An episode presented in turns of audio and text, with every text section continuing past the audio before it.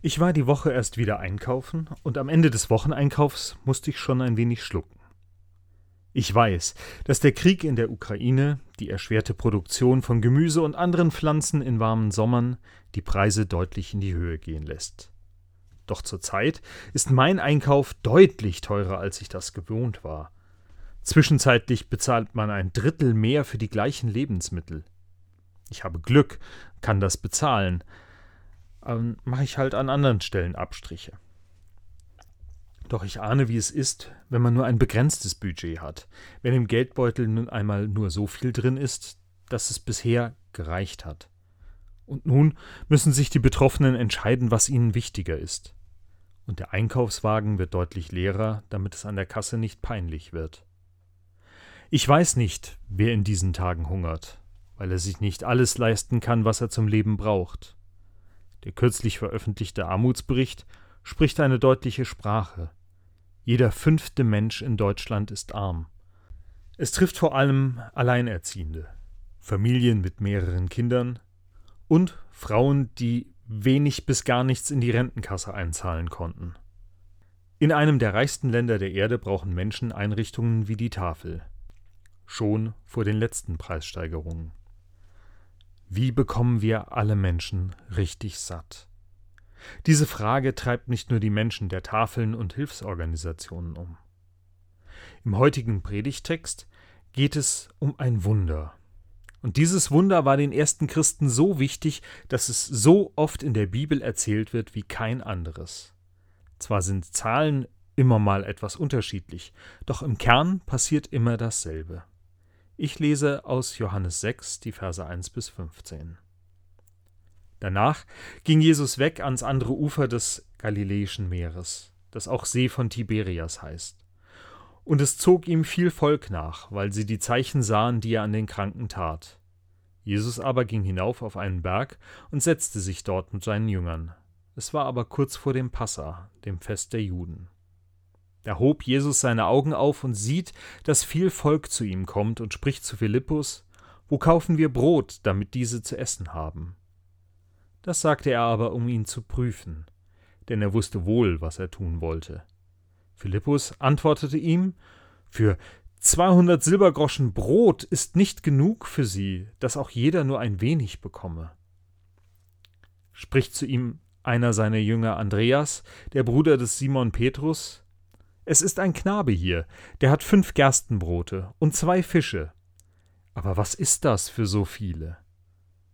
Jesus aber sprach, Lasst die Leute sich lagern. Es war aber viel Gras an dem Ort, und da lagerten sich etwa fünftausend Männer. Jesus aber nahm die Brote, dankte und gab sie denen, die sich gelagert hatten. Desgleichen auch von den Fischen, so viel sie wollten. Als sie aber satt waren, spricht er zu seinen Jüngern, sammelt die übrigen Brocken, damit nichts umkommt. Da sammelten sie und füllten zwölf Körbe mit Brocken von den fünf Gerstenbroten, die denen übrig blieben, die gespeist worden waren. Als nun die Menschen das Zeichen sahen, das Jesus tat, sprachen sie, das ist wahrlich der Prophet, der in die Welt kommen soll. Da Jesus nun merkte, dass sie kommen würden und ihn ergreifen, um ihn zum König zu machen, entwich er allein auf den Berg.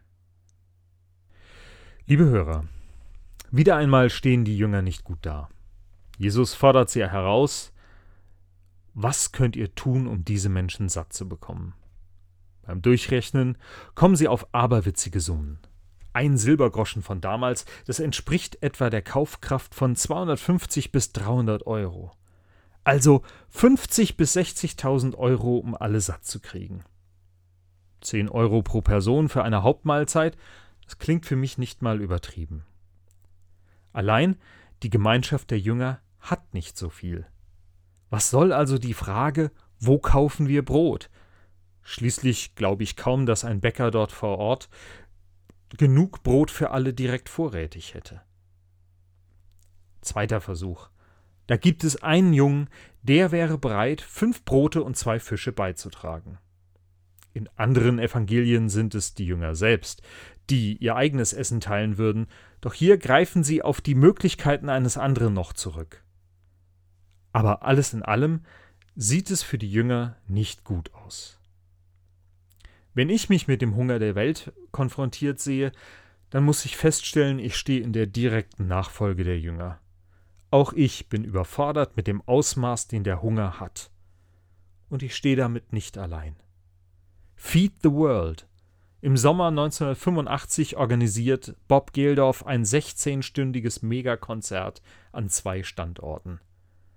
Es treten quasi alle internationalen Topstars der Pop- und Rockmusik auf und sammeln mit Eintritt und Spenden für die hungernde Bevölkerung in Afrika, vor allen Dingen für die in Äthiopien. Live Aid sammelt etwa 200 Millionen Euro, damals für den guten Zweck. 20 Jahre später stellt Gildorf fest, dass sein damaliger Ansatz ziemlich naiv war.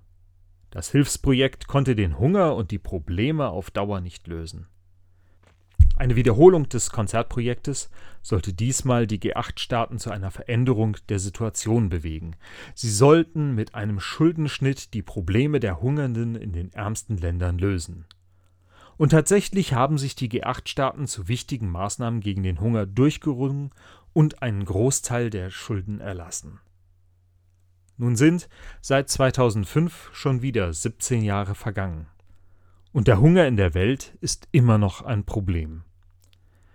Wenn wir den weltweiten Hunger nicht lösen können, dann vielleicht doch wenigstens den Hunger in unserem Land.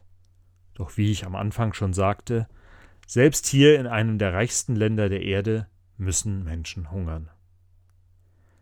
Jesus hat seine Jünger überfordert, um dann zu zeigen, wer er wirklich ist. Das Wunder der Geschichte geschieht im Verborgenen. Jesus dankt, segnet die Gaben und gibt sie weiter. Und im Weiterteilen bekommen alle, die Hunger haben, etwas ab. Und am Ende ist mehr übrig, als eingangs verteilt wurde. Alle können sehen, wer Jesus ist. Er ist der Gesandte, der das Leben unter den Menschen verteilt. Doch Jesus ist nicht an dem Punkt, dass er sich dafür feiern lassen möchte oder gar zum König gemacht werden. Im Gegenteil, er zieht sich raus, Zurückbleiben die Jünger und verwunderte und gesättigte Menschen. Es ist nicht unsere Fähigkeit, den Hunger in dieser Welt zu beenden, und das ist unbefriedigend. Wir würden gerne mehr tun.